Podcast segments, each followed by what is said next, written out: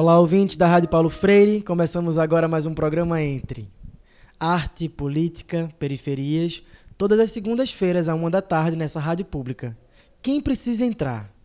Eu sou Chico Ludermi e hoje convido o arquiteto e urbanista Luan Melo.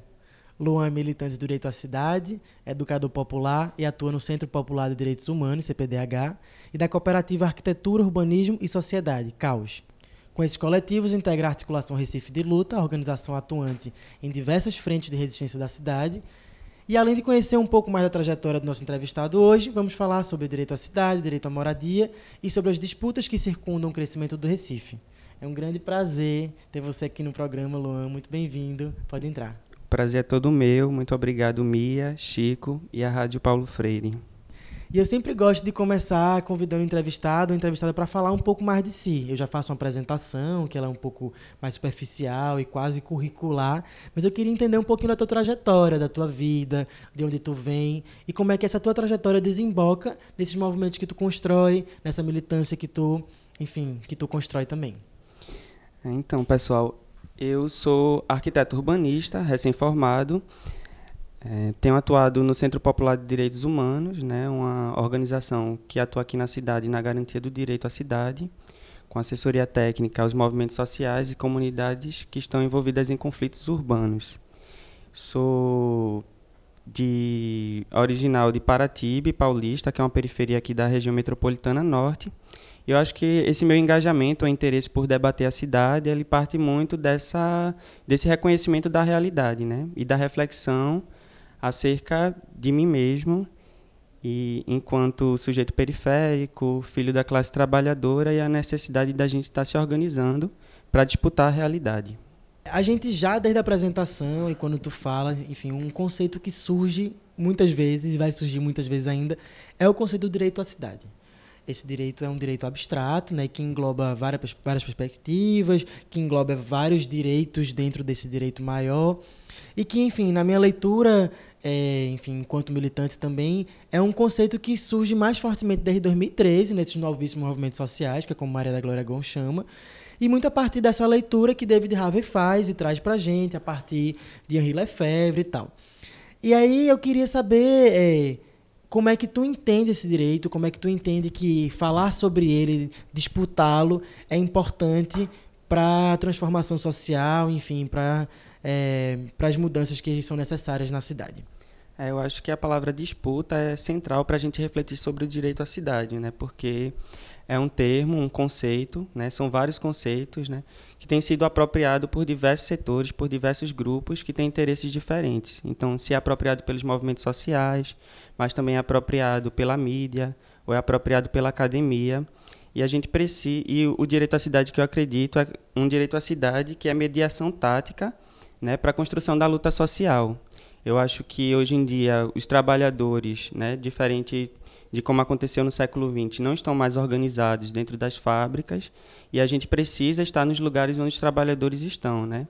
E ter sensibilidade com as pautas da classe trabalhadora. Então, se o trabalhador está nos territórios, a gente precisa estar nesses territórios, né?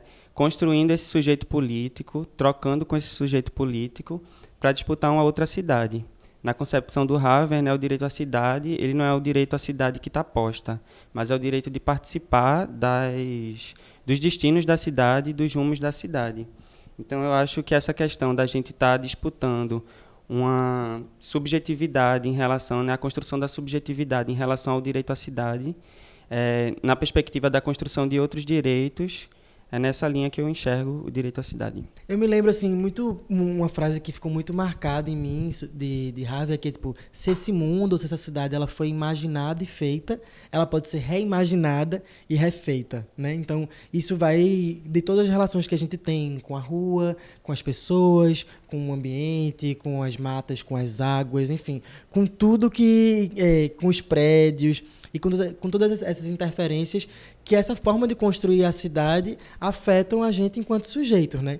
E aí, por exemplo, eu, eu pelo que eu entendo, né, é, do que esses movimentos que tu faz parte é, têm debatido e a perspectiva que eles têm sobre direito à cidade está muito focado no direito também à moradia, no direito ao território e nessas disputas aí pela permanência no seu lugar, na sua relação com o espaço. Isso é bem por aí. Acho que a gente tem falado um pouco, além do direito à moradia, né? A gente tem falado da defesa do território. Acho que a gente tem vivido num contexto da cidade, é, sobretudo num país de dependência capitalista, um país periférico no capitalismo, é, a ascensão do, do, neoliberal, né? não apenas no sentido estritamente econômico, mas no sentido de produção de subjetividades. É, a gente pode voltar mais, inclusive, para o território específico, né, que atualmente o CPDH tem atuado, que é Caranguejo, mas antes disso, eu acho que era importante que você contasse para a gente o que, que é o CPDH, os outros coletivos que tu compõe, o CAUS também, a Articulação Recife de Luta. Mas vamos começar pelo CPDH. O que, que é o CPDH, esse centro, esse, centro Popular de Direitos Humanos? Então, o Centro Popular de Direitos Humanos é uma organização que nasceu em 2012, né, ainda no âmbito da, da universidade, né, um grupo de advogados né, quis investir no sentido da advocacia popular. E aí, no ano de 2013, né, com junho de 2013, estava nas ruas, né, lutando por liberdade de expressão e se envolveu em vários casos, né, desde a ocupação urbana no bairro da Tamarineira, chamado Casarão da Tamarineira, onde a gente articula um movimento chamado Amigos do Casarão e tem encaminhado reformas de melhoria habitacional para o pessoal lá e também disputado a, a posse do, do imóvel para essa ocupação. Esse foi o primeiro caso, inclusive o CAUS, que é a Cooperativa Arquitetura, Urbanismo e Sociedade, também se envolveu. Né? Nosso primeiro caso também em relação ao CAUS, que é uma composição parecida, mas que surgiu mais de um grupo de estudantes de arquitetura, né, que está em vias de formalização agora. Nesse sentido, da gente estar tá construindo, a partir da universidade, a perspectiva da extensão popular, né, de um conhecimento que extrapole os muros da universidade, né, que tenha um compromisso social, de uma prática social transformadora. E aí, hoje, hoje o CPDH ele atua como eixo central em relação a pauta da, do direito à moradia, do direito à cidade, né, da defesa da população em relação a esses conflitos urbanos, numa mediação com o poder público, e o trabalho é nesse sentido. É, eu já tive, assim, sou muito próximo né, do CPDH em vários, por vários motivos, mas um deles é também porque o movimento do qual eu faço parte, qual que resiste, né, em 2013 também contou com a participação e assistência muito forte do, do CPDH. Né? Na, naquela época eram 58 casos, é, que estavam ameaçadas de serem é, removidas ali para a construção de, um, de, uma, de uma rua. Na verdade, era um pretexto, né, mas é um pretexto cada vez diferente para retirada das pessoas dos seus lugares que escolheram morar, especialmente quando esses, quando esses lugares são centrais e é, aguçam os interesses da especulação imobiliária. É, não que a luta do COC tenha acabado, ou que, enfim, algo esteja resolvido em definitivo, mas é que agora tem uma questão muito urgente, que é a questão da comunidade de Caranguejos Tabaiares, que inclusive é dividido, só se separa do COC pelo rio, pelo rio Capibaribe. E aí você poderia dar de novo com atuação próxima de assistência articulação por lá. E aí eu queria que tu me explicasse qual é a situação de Caranguejos Tabaiares agora, é, sobre o que é essa disputa. Sim, ó, a situação de Caranguejo Tabaiares é uma situação muito grave, né, que, como você falou, reflete a situação de muitas outras áreas é, que a gente chama de zonas especiais de interesse social na cidade, que são as EIs. Né, são áreas que a municipalidade reconhece como que devem ser prioritárias para moradia de interesse social. Ou seja, essas áreas elas devem ser passar por um processo de regularização fundiária e de um plano urbanístico capaz de consolidar aquela população naquele lugar e que esse território seja garantido para essas pessoas, combatendo a especulação imobiliária, o que não tem acontecido. Em Caranguejo Tabaiares, assim como Coque, o Estado tem sido o principal violador de direitos, né, por meio da Prefeitura do Recife, que, por sua vez, é, representa os interesses de uma elite local. Né. No caso, a obra que antes fazia parte do Capibaribe Melhor, que visava, com recursos do Banco Mundial, fazer requalificação em 11 canais na cidade. Né? A prefeitura perdeu esse recurso e para encaminhar a obra no Canal do Prado, que é o canal que vai da Estrada dos Remédios até a Ilha do Zeca, na comunidade de Caranguejo Tabaiares, aonde nas margens desse canal existe a Vila Canal, que é uma comunidade dentro da comunidade de Caranguejo Tabaiares, com aproximadamente 70 famílias.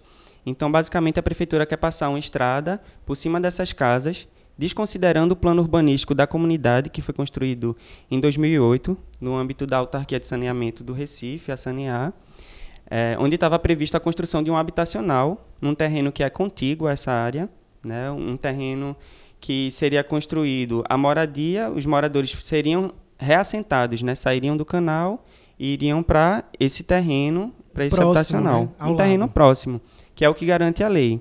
Então a luta dos moradores justamente é pelo cumprimento da letra da lei. E a prefeitura, por conta de uma fragmentação orçamentária, ela está encaminhando a obra do canal e, a, e o recurso para a construção do habitacional está retido na Caixa Econômica por conta de uma disputa dos de uma associação de médicos urologistas que estão reivindicando parte desse terreno. Sendo que é prerrogativa, Chico, da, da prefeitura fazer uma desapropriação se for de interesse público. Então, se, se a sociedade reconhece que aquele terreno ele é de interesse para a comunidade, se, se reconhece que a comunidade é de interesse para o Recife, para a história do Recife, então é prerrogativa da prefeitura fazer a desapropriação e encaminhar a construção desse habitacional, garantindo uma alternativa habitacional para os moradores.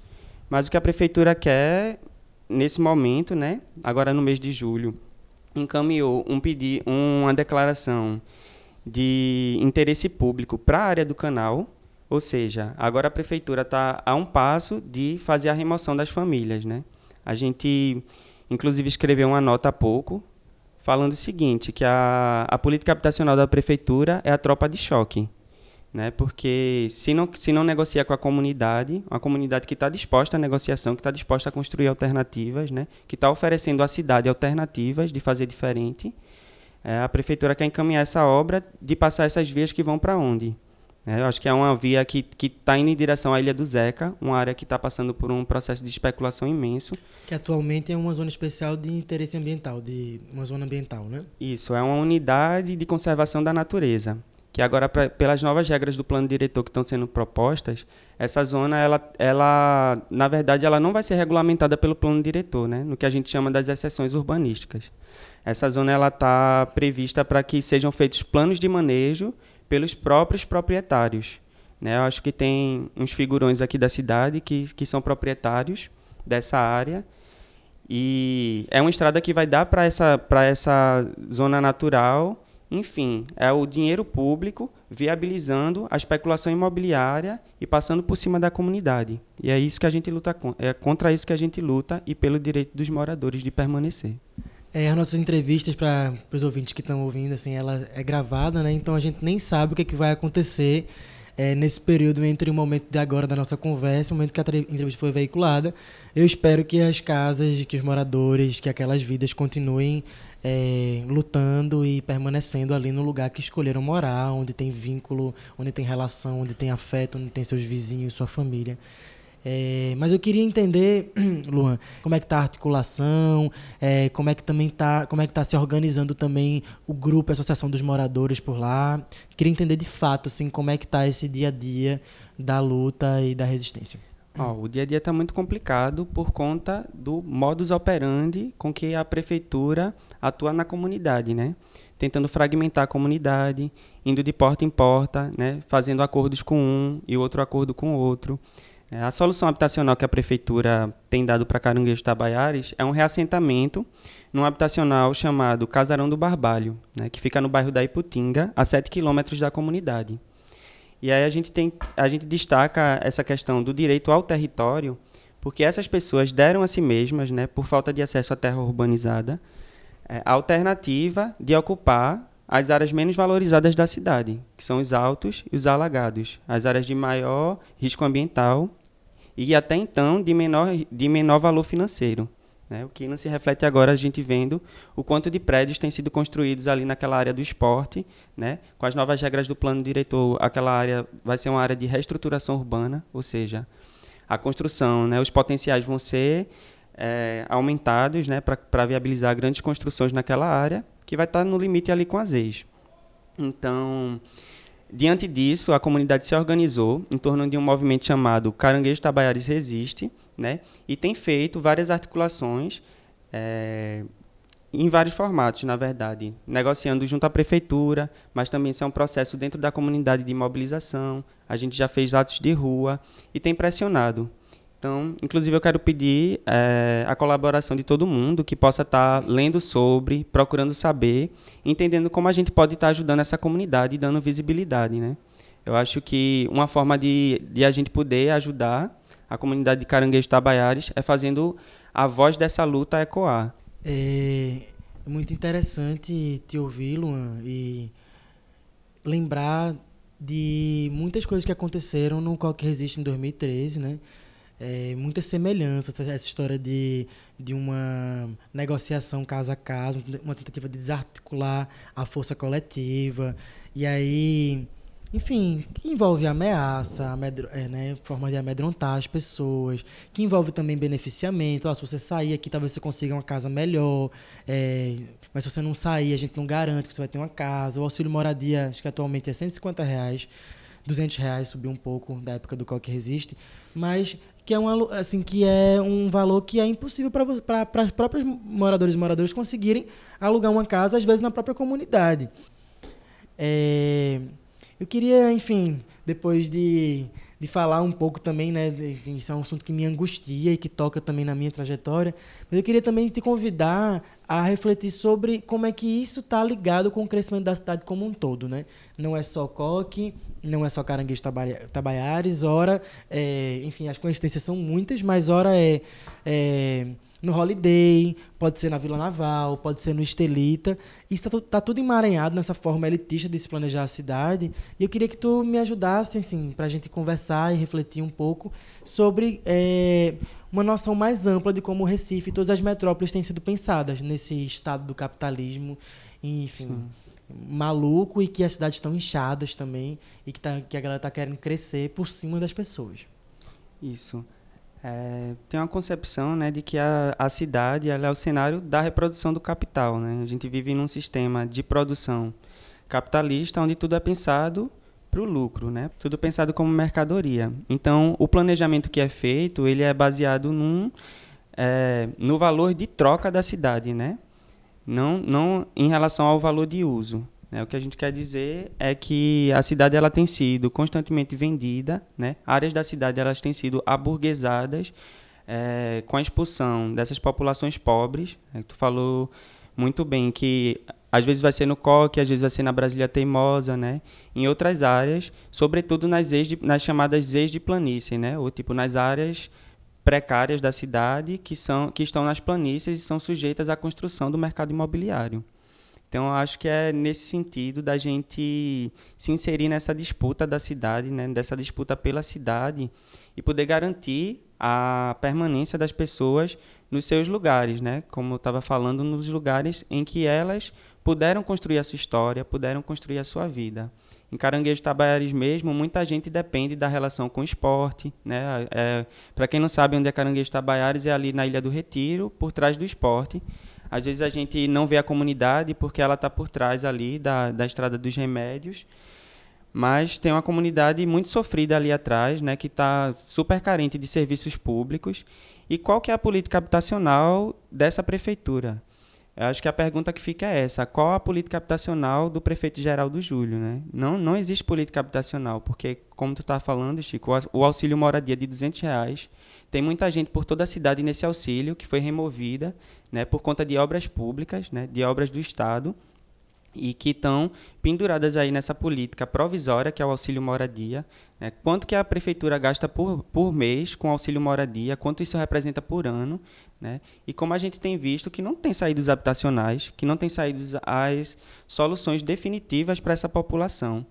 E é importante a gente entender que isso não, não envolve só a vida de quem está lá na beira do canal de Caranguejo Tabaiares. Isso é o interesse de toda a cidade, né? que a gente possa ter essas áreas urbanizadas, que elas tenham a regularização fundiária, que as pessoas passem a ser vistas como sujeito de direito.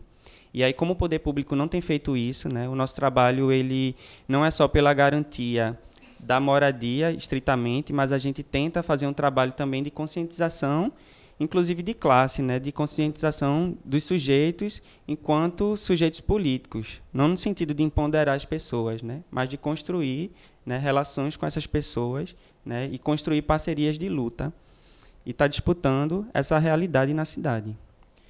Ô Luan, recentemente as articulações todas que você faz parte, né, o CPDH, o CAOS e essa composição que se tornou o Recife de Luta, colocaram muita energia no debate do plano diretor, né, dada a importância que o plano diretor tem para o planejamento da nossa cidade. Enfim, uma lei que define uma série de coisas para a construção do Recife e tem vigência por 10 anos. E é, enfim, é um espaço que precisa ser muito disputado e que, apesar de prever a participação popular, os mecanismos de construção são muito precários, melindrosos e até mentirosos, né? E aí tu que esteve muito perto, me conta um pouco sobre o que representa o plano diretor, o que é o plano diretor e como foi esse processo de participação ou não participação e quais foram as nossas principais perdas, infelizmente, e se teve algum ganho para a cidade. Sim. Oh, em 2001, uma legislação nacional né, que tenta regulamentar os capítulos da Constituição Federal que versam sobre a política urbana, que é o Estatuto das Cidades, né, uma conquista dos movimentos sociais, né, do movimento de reforma urbana dos anos 80.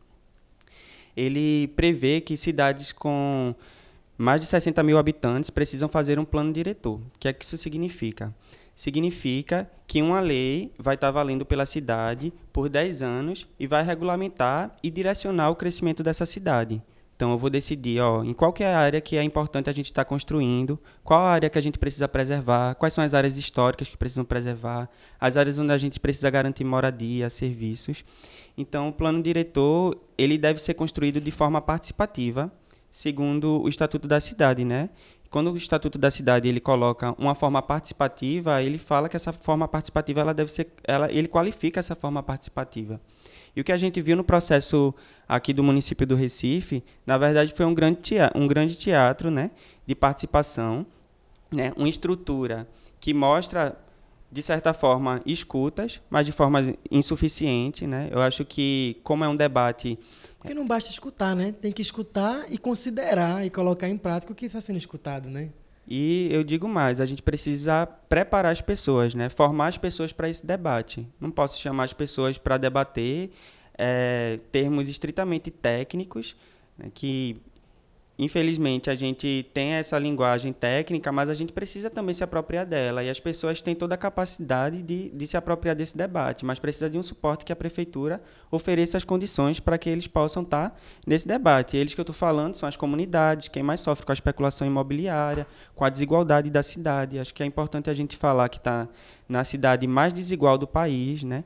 na capital mundial da microcefalia, e que a gente precisa de um planejamento urbano né, que, que que, se, que esteja pela vida das pessoas, né? E para estar tá pela vida das pessoas é, é preciso que as pessoas participem e se apropriem desse debate. Então, a gente tem que estar tá muito atento a esse processo. É, realmente, a gente tem um desgaste em relação a essas disputas institucionais. Né? Eu acho que todo movimento social, e eu acho que essa questão geracional de talvez dar as costas para essa, essas disputas institucionais mas a gente da articulação Recife de luta acredita numa via de mão dupla, né? A gente tem que tem que disputar institucionalmente, mas também tem que estar nos territórios, construindo esse sujeito político, né, para estar disputando a cidade e reivindicando. É, eu sempre acabo introduzindo essa última pergunta dizendo como passa rápido a nossa entrevista, né?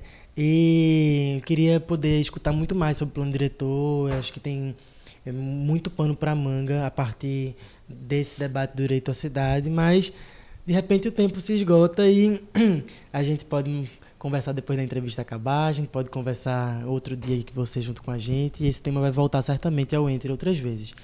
A última pergunta que eu faço é uma pergunta de praxe que eu queria que você também respondesse. É... Tem a ver com o nome do nosso programa, que é Entre.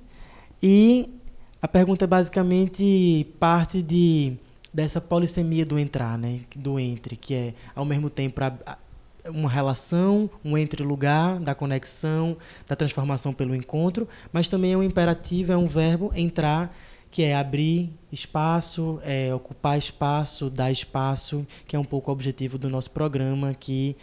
É, eu queria que você, então, Luan, nos desse a honra de responder também, pensando nisso, no nosso mundo, é hora de que sujeitos, de que grupos, de que corpos, de que discursos, quem precisa entrar? Ó, Chico, é um reminha de ter participado aqui do programa. Acho que é uma oportun... sempre uma oportunidade, né, estar numa rádio pública conversando sobre as nossas vidas. E eu acho que quem tem que entrar é esse governo, né, que está aí colocado, um governo de motivações antipovo, né? Quem tem que entrar é a elite, essa elite brasileira, é, associada a essa elite internacional. Eu acho que eles têm que entrar na lata de lixo da história, né? E num outro sentido, eu acho que quem tem que entrar né, são as lideranças dos movimentos sociais, é quem luta por direitos, né, é quem está organizado nos territórios. Eu queria destacar a figura, é, digo destacar porque a gente está num período de perseguição né, aos lutadores e lutadoras sociais, né, a figura da Preta Ferreira, que é uma figura que faz ocupações lá em São Paulo, que coordena processo de ocupação e está sendo criminalizada né, pelo governo lá estadual. E eu acho que esse pessoal que tem que entrar. Massa, Lua, muito, muito, muito obrigado pela tua presença. Foi um grande prazer ter aqui você com a gente, compartilhando sua vida, seus pensamentos, sua história, seu tempo. É, então vamos para os agradecimentos. O programa Entre contou com a apresentação e roteiro de Chico Ludermi, que sou eu, e a produção e operação de som de Mia Aragão, agradecemos a ela. Como programa de extensão, o programa Entre é coordenado pela professora Cristina Teixeira. Obrigado também a vocês, ouvintes, que nos acompanham pela Rádio Universitária Paulo Freire, AM 820 MHz. Você também pode nos acompanhar pelas páginas do Facebook, Rádio Universitária Paulo Freire, e também na Programa Entre, onde estão disponíveis todos os nossos programas. Nos siga também no Instagram, arroba Programa Entre, e nos ajude a difundir pautas e assuntos afinados com a visão crítica, independente e alinhados com as transformações e com os movimentos sociais. Nesses canais você também pode deixar sugestões, críticas e indicações. Esperamos estar com vocês novamente na semana que vem. Sigamos juntas e juntos. Até lá!